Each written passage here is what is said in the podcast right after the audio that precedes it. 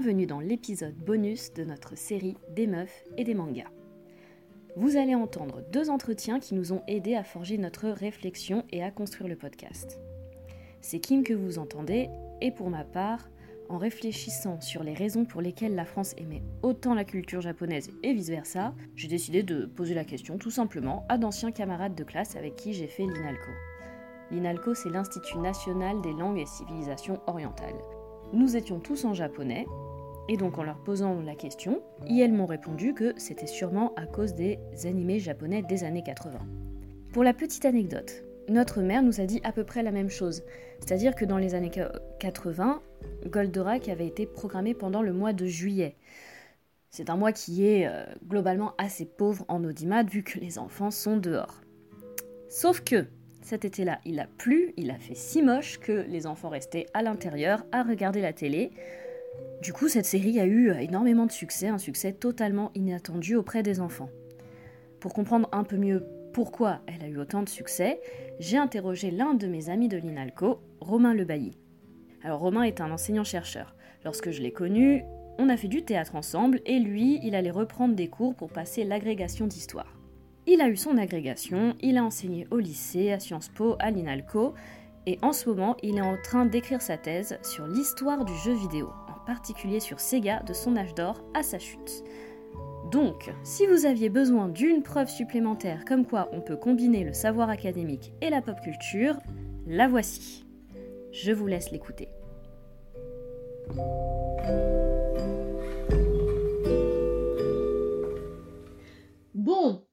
Alors, euh, pour te remettre dans le contexte, vite fait, le pourquoi, pourquoi cette, question de la pop culture japonaise qui a autant de succès en France, c'est parce que avec ma sœur, au départ, on était parti pour faire un podcast sur euh, nos 10 héroïnes de manga préférées. Sauf qu'on s'est un peu perdu en chemin, on va dire, et on a fait une analyse un tout petit peu plus poussée que ça sur euh, la pop culture déjà en France, puis sur les femmes euh, dans la pop culture, puis sur nos héroïnes. Donc euh, ça prend un tout petit peu plus de temps que prévu, comme tu peux l'imaginer. Voilà. Et euh, du coup, et, mais sauf qu'on s'était posé la question en, en, amont en se disant mais pourquoi est-ce que la France est le plus gros consommateur de manga après le Japon quoi? Et donc, quel est, quel est ton avis sur la question? Et Bonjour les gens qui écoutent le podcast. alors, il y a deux choses en fait il y a euh, d'un côté comment ce processus d'exportation se passe vu du Japon et comment il se passe vu de France. Alors, on va commencer par, par le Japon peut-être? Yes, dis-nous tout. Déjà, il faut, il faut comprendre que le, que le Japon euh, fait sa, sa, culture populaire pour lui-même. Le Japon, quand, il, quand, quand, quand, on produit un manga, on ne se dit pas que c'est pour l'exporter. Euh, Même pas du tout en tout cas au départ. La culture populaire japonaise, elle n'est pas faite pour l'exportation. Et que même au-delà du manga, manga animé, le cinéma populaire japonais est, d'ailleurs même aujourd'hui encore très peu exporté. Euh, les films japonais qu'on va avoir dans nos cinémas, ça va être des trucs un petit peu à un peu, euh, mm. euh, un peu Kurosawa ou, que sais-je, mais ça va pas être les, des trucs de, de culture populaire qui cartonnent au Japon. Le cas du jeu vidéo est un petit peu particulier. Et c'est pour ça qu'il est, il est intéressant en fait à, analyser. Moi, je travaille dessus hein, en tant qu'historien, et ce dont j'ai pu me rendre compte, c'est que l'exportation, pour le coup, était un objectif des créateurs de jeux vidéo, parce que le jeu vidéo, c'est un marché qui est mondialisé à la base, c'est un truc américain à la base que les, que les Japonais ont récupéré. Et du coup, dans, dans beaucoup de jeux vidéo, on va vouloir les exporter, mais quand on les exporte, on va les localiser. D'accord. Et on va euh, les traduire Hein. D'abord euh, de façon euh, complètement anarchique, euh, ensuite on, commence à s'y mettre vraiment bien. On va, parfois les adoucir, on va cacher les seins si on a trop, on va cacher s'il y a trop de sang, etc parce que bah, en, Occident, on a eu beaucoup plus de débats sur le jeu vidéo violent, etc., qu'au au Japon. Donc, ils ont les, créateurs de jeux vidéo japonais, même pendant leur âge d'or, vont avoir essayé de, camoufler un peu ça, si tu veux. Mmh. Quand même, ce soit eux qui, qui dominaient le marché. Hein. Et euh, ce, qui, est même intéressant quand tu, regardes les, jaquettes des jeux, parce que euh, au début on est sur des jeux, euh, sur les premiers jeux de rôle, les jeux NES par exemple, les premiers Dragon Quest par exemple, qui ont essayé, enfin, que, le, que le Japon a essayé d'exporter, ça n'a pas trop bien marché au départ. c'est intéressant de voir les jaquettes qu'ils font pour les jeux. Parce qu'on est sur des jeux où il n'y a pas des graphismes ouf à l'époque, et du coup, tu peux pas non plus faire tout un univers dans le jeu.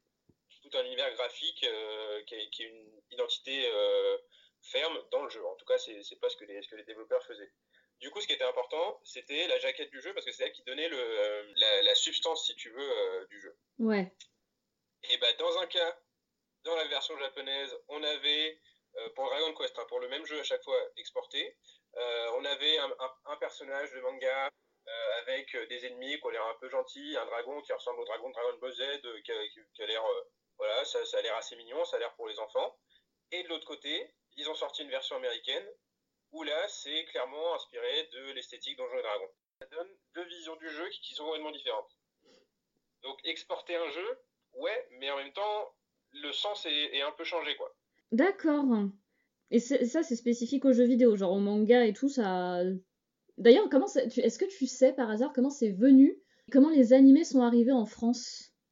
Alors oui, euh, là du coup, si on passe un peu côté, euh, côté français, le truc décisif, euh, il n'y en a pas 36, et c'est, à mon avis, ce qui fait la, spécificité française du jeu vidéo, c'est Club Dorothée. Ah ouais?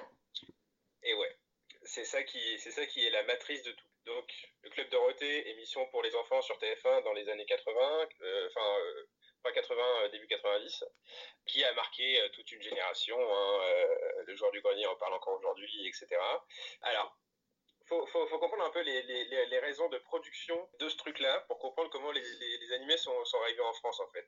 Le Club Dorothée, donc c'est TF1, c'est une, une, boîte euh, qui, s'appelait euh, AB Productions qui, qui, qui, produisait ça, qui produisait en gros tous les trucs euh, de TF1, les euh, Hélène les garçons, les trucs comme ça. Mm. Et c'était clairement de la production industrielle et s'ils ont importé des jeux vidéo, des, des pardon, des animés euh, japonais, c'est pas parce que euh, ils adorent le Japon ou parce qu'ils trouvaient ça trop bien, etc. C'était pour une seule raison, c'est que c'était pas cher. Le fric. Le fric, voilà. Et c'est clairement une, une, boîte qui voulait du fric. Hein. Et du coup, ils, ils, achetaient ça au maître, c'est-à-dire que les, que les gars, ils allaient, euh, ils, ils, se faisaient présenter euh, les, les animés, ils regardaient un épisode et puis d'acheter le lot, quoi, sans, sans, même regarder. Ce qui fait que parfois, ils savaient pas ce qu'ils, ce qu'ils achetaient. Et ils savaient pas ce qu'ils projetaient. Et donc, il y a eu des, euh, des trucs euh, assez étonnants. Par exemple, il y a un, il y a un animé qui s'appelle Muscleman, qui est, euh, qui est pas très connu, qui était pas incroyable, incroyable. Mais euh, bon, il y, a un, il y, a un personnage qui, qui, fait un peu le tour du monde et qui rencontre des combattants euh, un peu le, le, monde entier. Et le combattant allemand, évidemment, c'est un nazi. Évidemment. Et, euh, et il se trouve que ce, ce, personnage du combattant allemand, au, au, départ, il est méchant, donc ça va. Mais après, il devient gentil. Donc sur TF1, il y avait des, euh, des, personnages de nazis gentils euh, qui euh, passaient pour les enfants. Voilà. Et donc ça avait fait scandale, le CSA a été intervenu, etc. Grosse mauvaise pub pour les, animés japonais, etc. Ça pervertit nos enfants et tout ça. Et donc, c'est là que se met en place, d'un côté, un truc qui est, positif et apprécié par les enfants, parce que, bien sûr, il n'y avait pas que Muscleman à la con, il y avait Dragon Ball, il y avait Ranma, il y avait euh, tout, un tas de trucs qui ont cartonné complètement et plutôt du côté euh, des adultes en quelque sorte, une image très négative de la culture populaire japonaise et des, euh, des, des, mangas et compagnie. Ah, et c'est là que ça, que ça, se met en place. En fait. Et c'est une, une, spécificité française, il n'y a qu'en France qu'on a apporté autant d'animés et qu'on les a balancés comme ça aux enfants à la télé. Sans regarder. Sans regarder. Et tellement sans regarder que, alors il y a un épisode euh, assez célèbre, c'est Ken le survivant. Ken le survivant, c'est un, un, animé, euh, c'est un seinen, donc c'est un animé pour adultes, pour, pour, les hommes adultes au Japon. Et euh, bah, le, les, mecs de, de AB Productions du Club de Roté, ils ont, euh, ils ont regardé un épisode, ils ont fait ouais c'est super, allez hop, on va balancer, on va balancer ça aux enfants. Et avant qu'il y ait une, qu y ait une prise de tête, euh, enfin qu'il y, qu y, ait une sorte de petite controverse avec ce dessin animé euh, parmi les adultes, c'est passé entre les mains des doubleurs. Ah. Et les doubleurs, c'est hyper intéressant. Il y, a une, il y a une interview sur internet d'un mec qui s'appelle Philippe Auguste, qui était le doubleur de Ken le Survivant, qui explique comment ils ont, ils ont, ils ont doublé tout. Et le gars a une vision dégueulasse des jeux vidéo, des, oh, décidément, des animés euh, japonais qu'il double. Ah bon? Il a une vision, euh, pour, lui, c'est euh, c'est de la niaiserie, c'est que de la violence, c'est etc. Et il n'y a, a, aucun scénario, il n'y a aucun style graphique pour lui.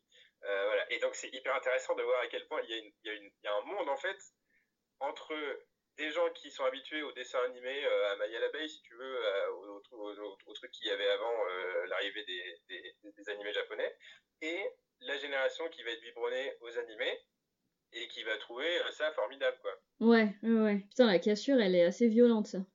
Ouais. Et, et le, en fait, le, le plus intéressant, c'est que, du coup, ils, ils ont vu avec l'équipe de doubleurs arriver Ken le survivant, ils ont dit c'est trop violent. Et ils ont dit à AB Productions, on arrête de doubler ça parce que c'est trop violent. Mm. Alors, on, on, va pas le faire, sauf si vous nous laissez faire ce qu'on veut. Oh là Donc, il y, a eu une espèce de révolte de doubleurs, et, comme AB Productions, mais ils en avaient rien à foutre. Euh, ils voulaient juste euh, pouvoir passer euh, des, des, dessins animés à l'heure pour pas cher. Donc, ils ont fait allez-y, les gars, faites ce que vous voulez. Et les gars se sont éloignés complètement du texte ils ont, ils ont, ils ont fait ce qu'ils voulaient, ils, ils, ont, ils ont fait n'importe quoi. Ils, ont, ils, mettaient des, blagues dans le, dans le script. Il y avait des blagues, parfois des blagues un peu racistes hein, vis-à-vis -vis du Japon. Et, et voilà, vraiment, si vous avez l'occasion d'aller voir cette interview de Philippe Auguste, c'est hyper étonnant. Le mec se marre euh, alors que, il, enfin, et, et, du coup, en fait, ils, sont, ils ont créé un truc qui est complètement différent, quoi. Du, du, du, du truc bah oui. CNN violent de, de base. Parce qu'ils ont voulu adoucir avec des blagues le contenu. Ouais, et du coup, en et gros, euh, c'est plus le même, c'est même plus le même truc, quoi. C'est plus le même truc du tout. Euh, alors du coup, ça fait euh, controverse pas possible parmi les fans de Ken le Survivant encore aujourd'hui. Est-ce que la VF est, bien ou pas Mais en tout cas, euh, c'est comme ça que ça s'est fait. Et si tu veux, tellement il y avait une mauvaise image des productions japonaises, on en est venu à en faire autre chose en France. Donc en gros, tu as, deux mouvements. Au Japon, on va exporter que ce qu'on pense qui est exportable et on va le, localiser, le traduire, faire en sorte que ce soit adapté au public. Et une fois arrivé en France, encore, encore une fois, on va, on va en faire quelque chose qui est, euh, qui est plus, euh, qui, qui, répond plus aux codes culturels locaux, quoi. Okay. un mouvement de, de resémantisation, pour utiliser un mot bien barbare. De, en gros, le, les productions japonaises, elles se voient conférer un nouveau, euh, une nouvelle signification au cours de leur exportation. D'accord. Et euh, mais ils n'ont pas eu de problème quand même parce que là pour le coup ils ont carrément changé euh, du coup le sens de l'histoire.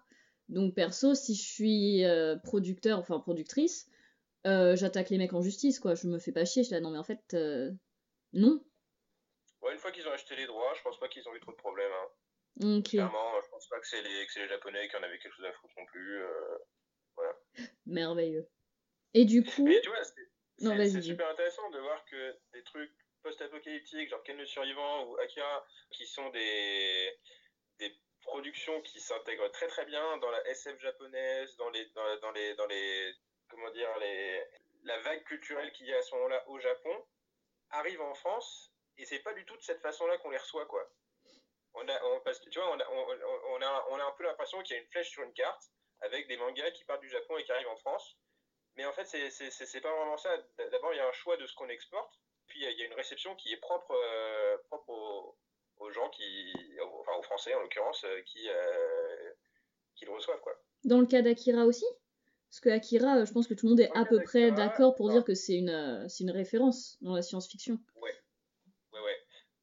Akira, c'est un truc un peu particulier. C'est le premier manga qui a été euh, diffusé, donc là je parle de manga papier, hein, mm. euh, qui a été diffusé véritablement en France euh, par Glénat.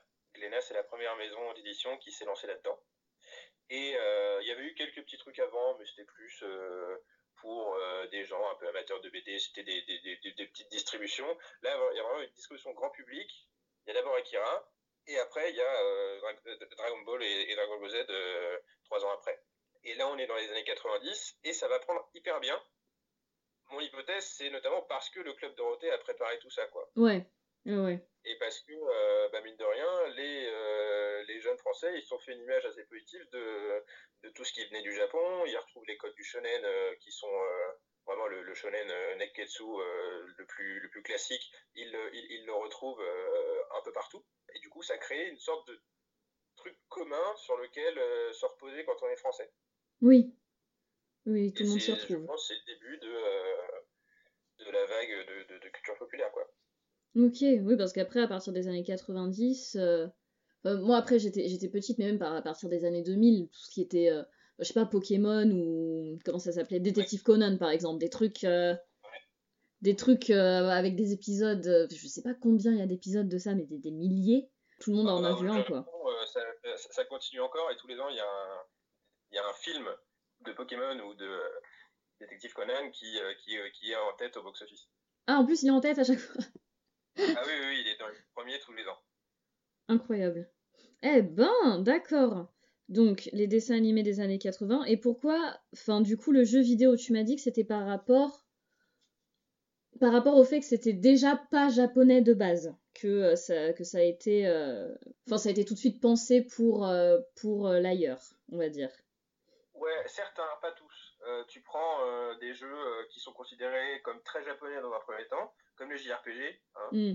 Euh, alors, je t'ai parlé de, Dragon Quest tout à l'heure. En vrai, ça n'a pas pris dans un premier temps ce genre de, rôle parce que c'était loin des codes du JRPG euh, américain, du, pardon, du RPG américain, tel qu'ils étaient connus des joueurs euh, occidentaux à l'époque. Donc, ça met du temps à arriver et ça arrive vraiment avec Final Fantasy VII de mémoire 96 ou 97 sur PlayStation. 97. Et ouais, et, du coup c'est tard, alors que le premier Dragon Quest c'est 83. Ah oui, purée. Waouh, oui, on est loin. Et pendant tout ce temps, c'est resté au Japon, ça n'a pas bougé, ça s'est pas exporté. Et Final Fantasy VII, gros projet, ils disent bon, on va, quand même essayer un truc. Du coup, euh, ils n'étaient pas forcément super confiants.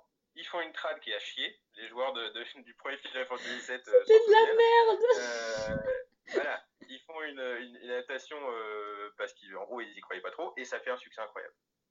Et c'est là que ça, que ça, a commencé vraiment les, les JRPG. Et même encore aujourd'hui, il y a des façons de jouer euh, comme l'arcade qui sont qui marchent très bien au Japon, pas du tout en France. Euh, il y a des jeux qui sont des jeux japonais qui sont pas du tout exportés comme les euh, des qui sont les, donc les, jeux de drague, les jeux de simulation de drague, qui sont quasiment seulement joués au Japon, à part quelques fans occidentaux qui les, qui traduisent comme ils peuvent, mais par rapport à ce que c'est au Japon, en tout cas c'est pas exporté, pas distribué officiellement. En fait, ce qu'il faut comprendre, c'est que les, au niveau du jeu vidéo, les, les, les, éditeurs, les, éditeurs et les studios euh, japonais, ils s'en foutent de, de, donner une bonne image du Japon. Ce qu'ils veulent, c'est vendre des jeux. D'accord. C'est ça, leur problème. Donc, s'ils si, font une grosse production qui euh, a tendance à parler à tout le monde, comme Street Fighter par exemple, où là, clairement, on veut parler à tout le monde parce qu'on met des personnages euh, du monde entier, etc. ok. Par contre, s'ils veulent faire un truc qui, qui s'adresse au Japon, ils s'en foutent de, de, de l'exporter. Ok, et c'est pas pareil pour le, le, manga ou les animés? Non, attends, fini, puis tu me diras après. ouais, je, je, je, pense que c'est pareil. Hein. Quand tu es un mangaka au Japon, euh, tu te prends moyen la tête sur est-ce que les joueurs, euh, est-ce que les, les lecteurs euh, occidentaux vont, vont aimer ça, quoi. Et alors, il y a, y a, un cas qui est, qui est, très révélateur. Pour mes premières recherches, j'avais mis le nez dans, les, dans la presse vidéoludique française de l'époque. Ouais. Et donc c'est un magazine qui s'appelle Tilt, c'était le premier magazine de, jeux vidéo en France. Alors, euh, en fait, tu, les vois euh, commencer à recevoir les consoles euh, japonaises. D'abord, ils sont sur des micro-ordinateurs américains et tout ça. Et il y, a les, y a les consoles japonaises qui arrivent. Ils sont oh, c'est un peu bizarre ce truc-là et tout. Et puis, bah, ça, fait un, succès pas possible. Donc, ils s'y convertissent petit à petit. Et puis, alors, il y a la petite guerre Nintendo contre Sega. Ah oui. Et eux, ils prennent plutôt partie de Sega. Et gars, euh, en contrepartie, euh, les, les, les, aiment assez bien. Et du coup, il y a un concours pour, que, pour que deux lecteurs de Tilt et un membre de la rédaction partent au Japon pour aller voir le siège de Sega, pour aller voir un peu comment ils, produisent des jeux, etc. Donc c'est donnant-donnant. En gros, euh, Tilt euh, fait un truc euh, qui mobilise ses lecteurs et tout, et Sega va avoir un, article dans Tilt en mode compte rendu de notre voyage au Japon avec Sega. Hmm. Bon, ils vont au Japon, il y, a les, y a les deux gagnants, etc. Et il y a l'article du coup dans, dans Sega, dans, dans Tilt. alors ils, expliquent en effet qu'ils sont allés voir Sega, et ils expliquent aussi qu'ils ont vu le Japon et qu'ils ont, ont trouvé ça trop bien. Et que, oh là là, ils sont, ils sont allés euh, dans tel quartier, ils ont vu tel truc, euh, c'était vraiment incroyable, euh, ils sont vraiment hyper avancés, c'est japonais, etc. Et donc, c'est pas ces gars qui voulaient ça. C'est eux mm. tout seuls qui se sont fait leur propre image du Japon. Oui, oui, oui. Voilà, par, par inadvertance, tu vois. Et c'est un peu pareil avec, avec les mangas, les animés les, mangas et les animés ont très souvent pour cadre le Japon, et bah tu te fais ton image du Japon en tant que lecteur français à travers ça. Oui. Tu te fais une image plutôt positive. Mais c'est pas le mangaka ou le, studio de développement qui, qui, veut que tu aies, euh, tu aies cette image-là. Ah oui, d'accord. C'est pas dans leurs intentions en fait.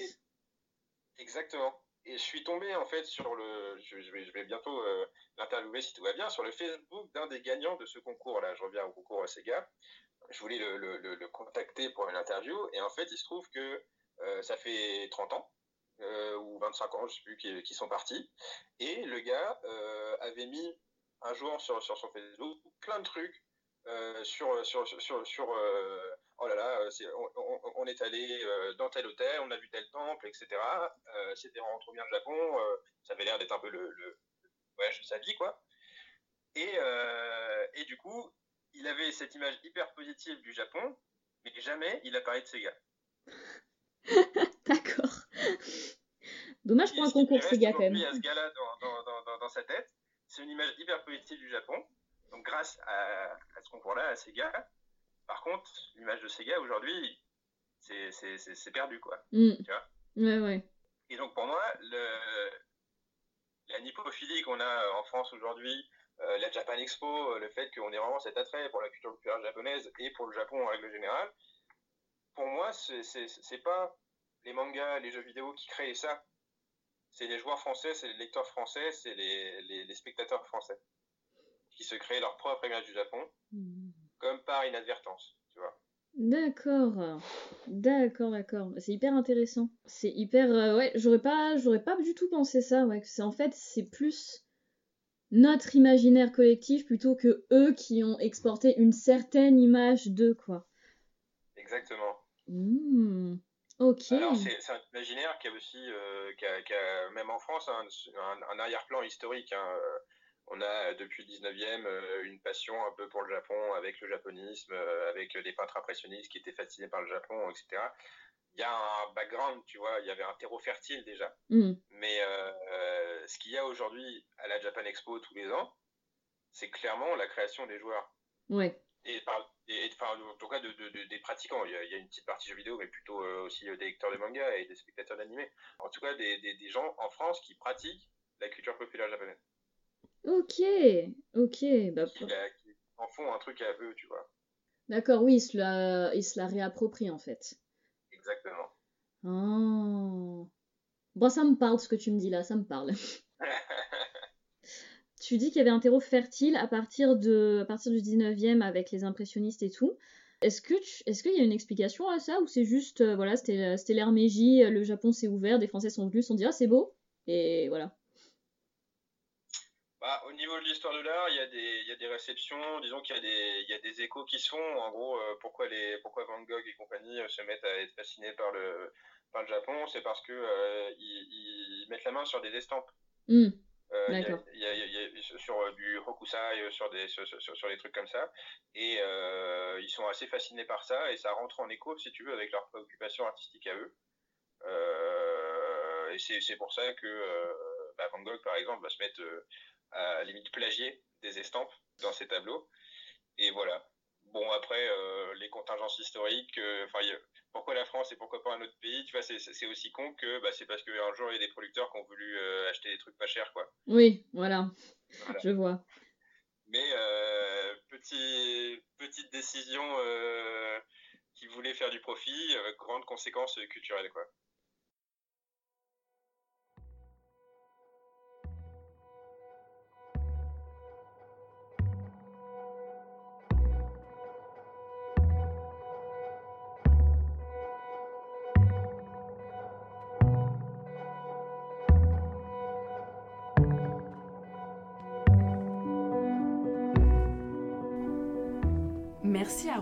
Pour son analyse passionnante de la pop culture japonaise en France. De mon côté, je voulais vous partager l'interview d'Animé Féministe. Alors tout est dans le titre. C'est un site qui décortique les animés grâce à des analyses féministes intersectionnelles. Bon, je suis pas du tout objective sur leur travail, je les trouve tout simplement géniales. Je les ai contactées et elles ont eu la gentillesse de me répondre très rapidement. Du coup, j'ai pu interviewer Chiaki Hirai, rédactrice pour le média. On n'a pas pu s'enregistrer et à cause du décalage horaire et de nos agendas respectifs, je vais directement vous lire ses réponses. C'est parti pour 5 questions à animer féministe.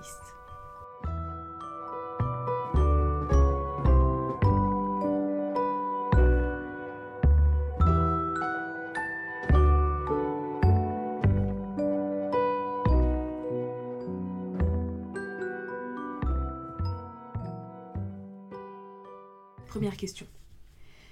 J'ai demandé à des gens, certains familiers du genre, d'autres non, ce qui leur venait à l'esprit quand Yel pensait aux femmes dans les mangas. La première réponse était en général très cliché, et après réflexion, mais peut-être plus subtile qu'il n'y paraît. Qu'en dis-tu? Les mangas et animés sont un médium visuel. De fait, les consommateurs et consommatrices s'orienteront plutôt vers des personnages considérés comme beaux, entre guillemets. Le plus grand problème, néanmoins, et que souvent ce qui est beau pour un personnage féminin est basé sur la beauté physique plutôt que sur d'autres traits, comme le fait d'être cool ou fort, qui sont des caractéristiques accordées aux personnages masculins. C'est comme si la beauté était la seule métrique de définition des personnages féminins. Deuxième question. Selon toi, y a-t-il des œuvres que l'on pourrait labelliser de féministes? Je ne pense pas qu'un genre dans sa globalité puisse être labellisé de féministe, mais l'animé présente beaucoup de potentiel pour raconter des histoires qui incorporent des problématiques féministes. Le shoujo et le josei peuvent enjoindre une lecture féministe, particulièrement quand leurs histoires sont empouvoirantes pour les filles et les femmes qui les lisent. Pour des œuvres comme Fushigi Yugi ou Sakura chasseuse de cartes, nous avons des histoires de passage à l'âge adulte pour des jeunes femmes qui se retrouvent confrontées à des obstacles insurmontables à première vue. In Clothes Called Fat est un josei qui traite frontalement des troubles alimentaires. Je pense qu'il y a une myriade d'histoires pouvant déclencher des lectures critiques chez les fans. C'est pour ça, je pense, que ce n'est pas un hasard si beaucoup de nos auteurs et autrices chez Animé Féministe éprouvent un lien significatif avec le manga et l'animé. Ils reflètent nos problèmes personnels et les présente d'une façon que les gens puissent digérer, et puis il nous pousse à partager nos expériences avec d'autres. Néanmoins, tous les shoujo ou œuvres dédiées aux femmes ne sont pas de façon inhérente féministe sous prétexte qu'elles sont faites pour les femmes. Et il est tout à fait possible de trouver des thèmes et lectures féministes dans des œuvres marketées pour d'autres marchés. Par exemple, il y a un seinen du nom de Fudanchism qui s'interroge à l'âge adulte d'un homme cisgenre qui doit apprendre à embrasser des hobbies non masculins, quitte à être rejeté par ses amis. Troisième question. La Magical Girl a permis des lectures féministes, mais a été aussi accusée de renforcer les stéréotypes de genre. Qu'en penses-tu? À nouveau, c'est plus une question de qu'est-ce que cette œuvre fait avec le concept de Magical Girl plutôt que le concept lui-même. Usagi Tsukino, Sailor Moon ou Sakura Kinomoto de Cardcaptor Sakura sont considérés comme des icônes pour les femmes du fait de leur caractérisation. Les Magical Girls répondent à des attentes. En même temps, je pense que si la seule fonction d'un personnage est de critiquer les rôles stéréotypés qu'elle joue, la série manquera de substance. Quatrième question. As-tu des œuvres que tu nous recommanderais qui challengeraient les normes ou pourraient être labellisées féministes? As-tu déjà été inspiré par des personnages genderbender? En parlant de genderbender, de magical girls et de tropes féministes, une série me vient à l'esprit. Bokurawa Mahu Shonen est un, est un seinen qui joue très fortement sur le cliché des magical girls, mais avec le twist que le personnage principal est en fait un jeune garçon. Bien qu'il y ait une certaine mesure d'humour réflexe lié au fait qu'un garçon porte des robes, globalement, la série envoie un message fort sur la manière dont les aspirations masculines à être le héros n'ont pas à être entravées par des appréciations de mignonneté, entre guillemets, considérées comme féminines. Cinquième question. Qu'aimerais-tu voir dans un personnage féminin que tu ne vois pas encore assez? C'est peut-être parce que je vieillis, mais j'aimerais beaucoup voir des histoires centrées autour de femmes plus âgées évoluant dans un environnement professionnel. Nous avons pu observer récemment le succès d'Agretsuko, qui se focalise sur une jeune employée en colère complètement exploitée. Mais perso, je me retrouve plus dans Atarakiman de Moyoko Hano ou New Game. Je veux voir des femmes qui prennent les choses en main comme dans Sakura Quest parce que je sais que beaucoup d'entre nous ont cette envie. Je voudrais que ces histoires soient plus racontées.